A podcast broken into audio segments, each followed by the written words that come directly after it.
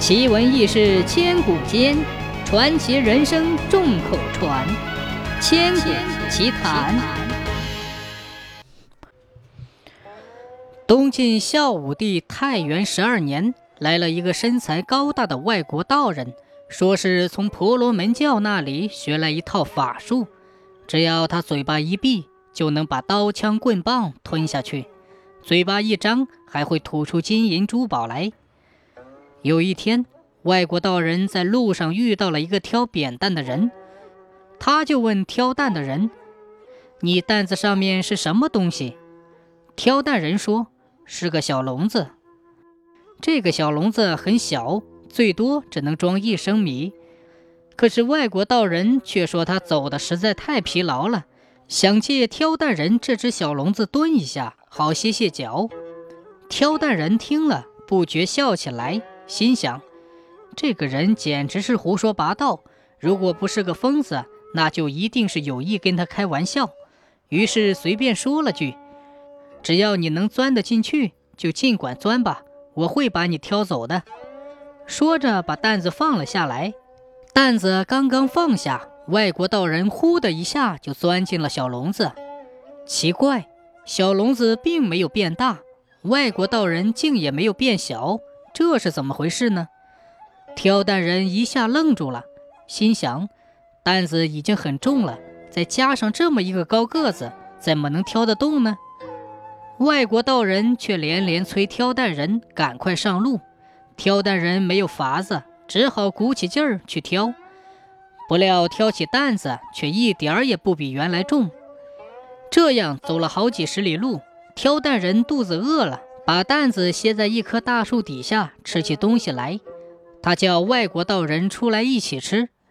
外国道人说他自己有好吃的东西，说着就在小笼子里摆起碗筷杯盏，满盛着喷香的饭菜，邀请挑担人一起来吃。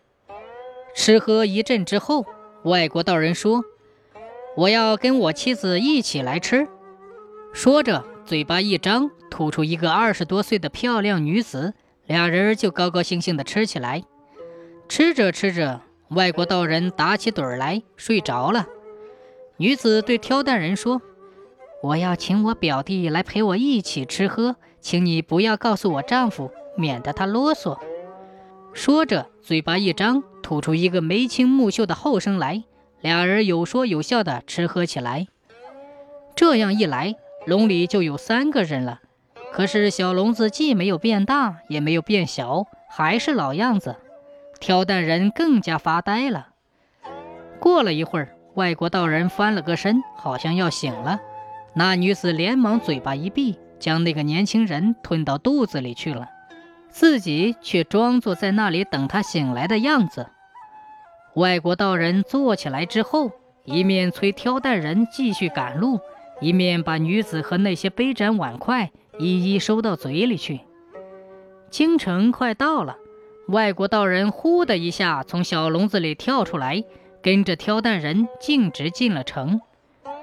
京城里有个富翁，生性非常吝啬刻薄，专门盘剥穷人。这个挑担人就曾经吃过他不少亏，心里非常恨他。外国道人对挑担人说：“不怕，我去替你教训他一顿吧。”说着。两个人一起到了富翁家里。富翁家里有一匹好马，正在马厩里吃草。外国道人深深地吸了一口气，那匹马就被装进了小罐子里去了，再也出不来了。富翁气得胡须根根翘起，却毫无办法。外国道人笑着对富翁说：“啊，你要想让马从罐子里出来，除非你拿担米做成饭。”给门口那些挨饿的穷人吃，否则的话，哼哼哼，说不定连你自己也会被装到罐子里去的。富翁吓得脸孔铁青，只得照办。于是那马一下子又回到了马厩里去了。过了两天，富翁的父母正坐在房里一块吃饭，饭还没有吃完，两个老家伙却不知道去哪里了。富翁吓得话也说不出来，全家急得团团转。东寻西找，半点踪影也没有。后来却在一把酒壶里找到了，就是没有办法弄得出来。富翁知道又是外国道人搞的名堂，没有办法，只有再去请他了。外国道人来了，一本正经地对富翁说：“啊，这下你可要做一千人的饭了，让附近的那些穷人吃得饱饱的，不然的话，你的双亲就休想出来了。”富翁哭丧着脸，只得去准备饭菜。一千人的饭菜刚刚送出来，两个老家伙果然又好好的坐在房间里吃饭了。